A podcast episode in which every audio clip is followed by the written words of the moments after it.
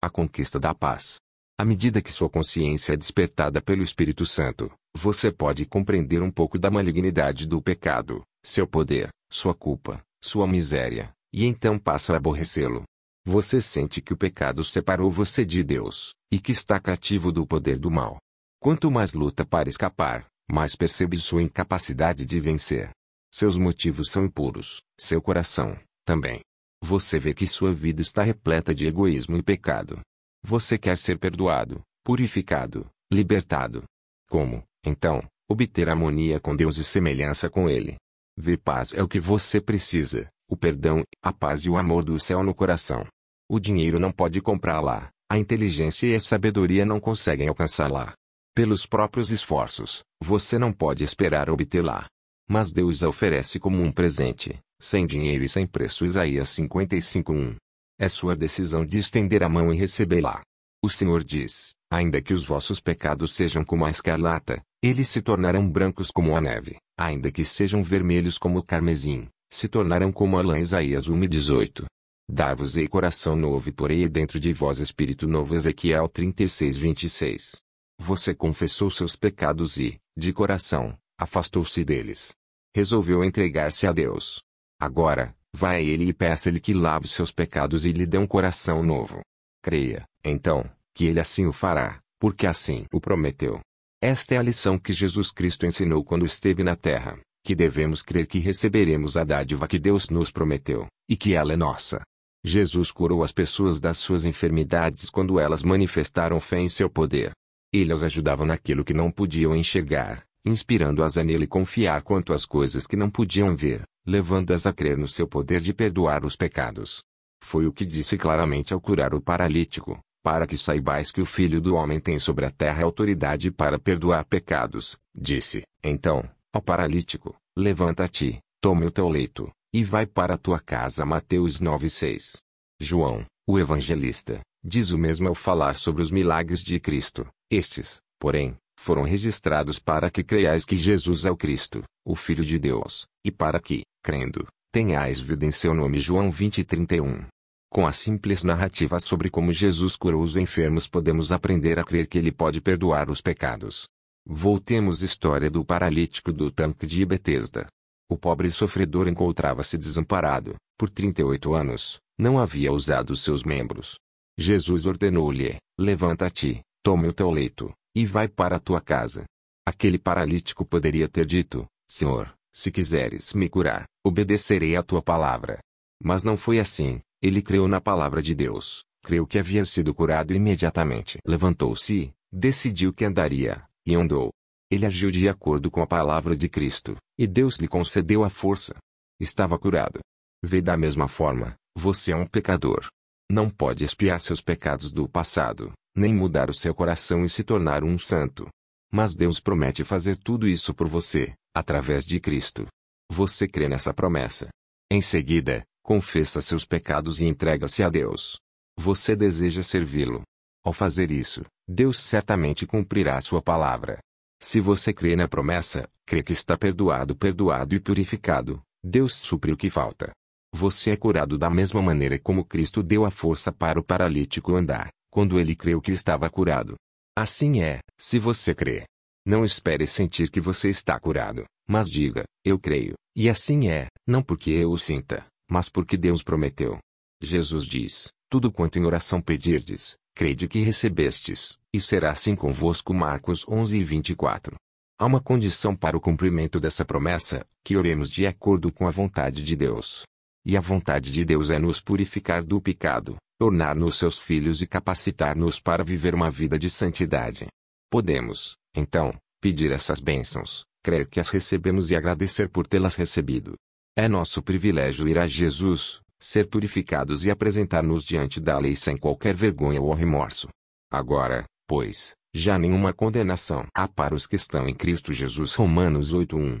Daqui por diante, você já não pertence a si mesmo, você foi comprado por um preço. Não foi mediante coisas corruptíveis, como prata ou ouro, vírgula, mas pelo precioso sangue, como de cordeiros sem defeito e sem mácula, o sangue de Cristo. Pedro 18, 19. Por meio desse ato simples de crer em Deus, o Espírito Santo gerou uma nova vida em seu coração. Agora você é uma criança nascida na família de Deus, e Ele ama você como ama o seu filho. Agora que você se entregou a Jesus, não volte atrás, nem se afaste dele, mas repita diariamente: Sou de Jesus Cristo, a Ele me entreguei. Peça-lhe que conceda a você seu espírito e que o sustente com sua graça. Da mesma maneira que se tornou um filho de Deus quando creu nele e a ele se entregou, assim também você deve viver nele. Diz o apóstolo: Como recebestes Cristo Jesus, o Senhor, assim andai nele. Colossenses 2,6. Alguns parecem pensar que precisam passar por uma prova, e assim demonstrar ao Senhor que estão transformados, antes de poder pedir sua bênção. Mas eles podem pedir essa bênção agora mesmo. Eles precisam de sua graça, o Espírito de Cristo, para ajudá-los em suas fraquezas, ou não poderão resistir ao mal. Jesus deseja que nos cheguemos a Ele como estamos, pecaminosos, desamparados e dependentes. Devemos ir com todas nossas fraquezas, leviandades e pecaminosidade, e, arrependidos, lançar-nos a seus pés. Ele se alegra ao envolver-nos em seus braços de amor, curar nossas feridas e purificar-nos de toda impureza.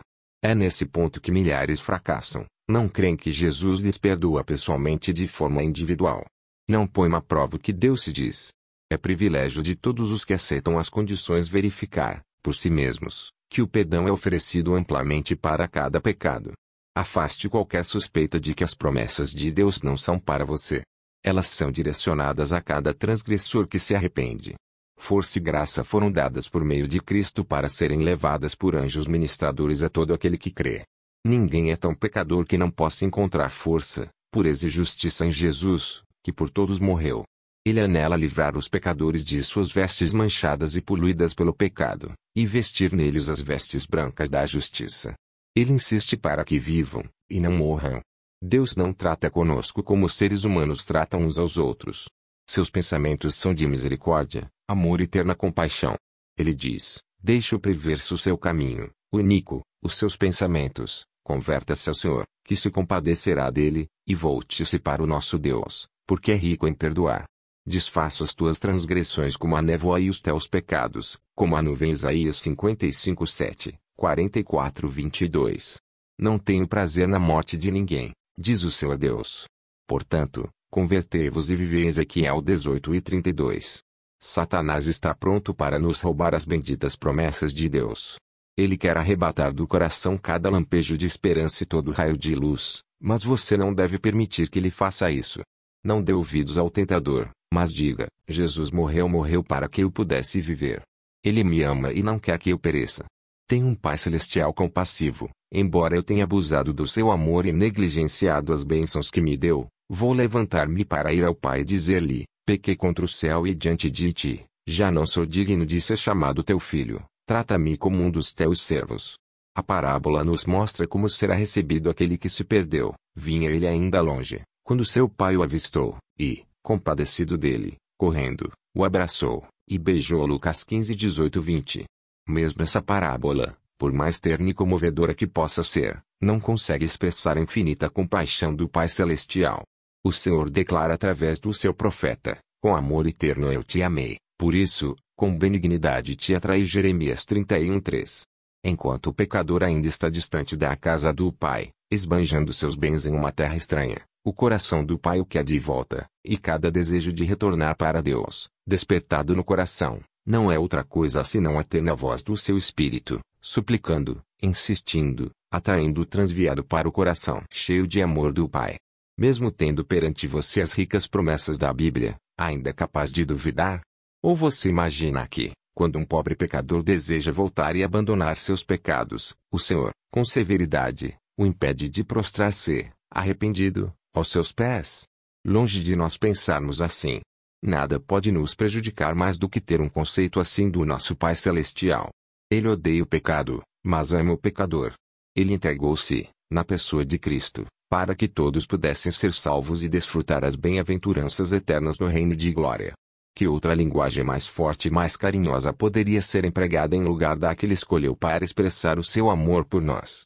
Ele declara: Acaso, Pode uma mulher esquecer-se do filho que ainda mama, de sorte que não se compadeça do filho do seu ventre. Mas ainda que esta viesse a se esquecer dele, Eu, todavia, não me esquecerei de ti. Isaías 49:15. Olhe para cima, você que está em dúvida e com medo, pois Jesus vive para fazer intercessão por nós. Dê graças a Deus pelo dom do seu Filho amado e ore para que ele não tenha morrido em vão. O Espírito está convidando você hoje. Venha para Jesus de todo o coração, e poderá pedir as suas bênçãos. Ao ler as promessas, lembre-se de que elas são uma expressão de amor e misericórdia indescritíveis. O grande coração do amor infinito volta-se para o pecador com ilimitada compaixão.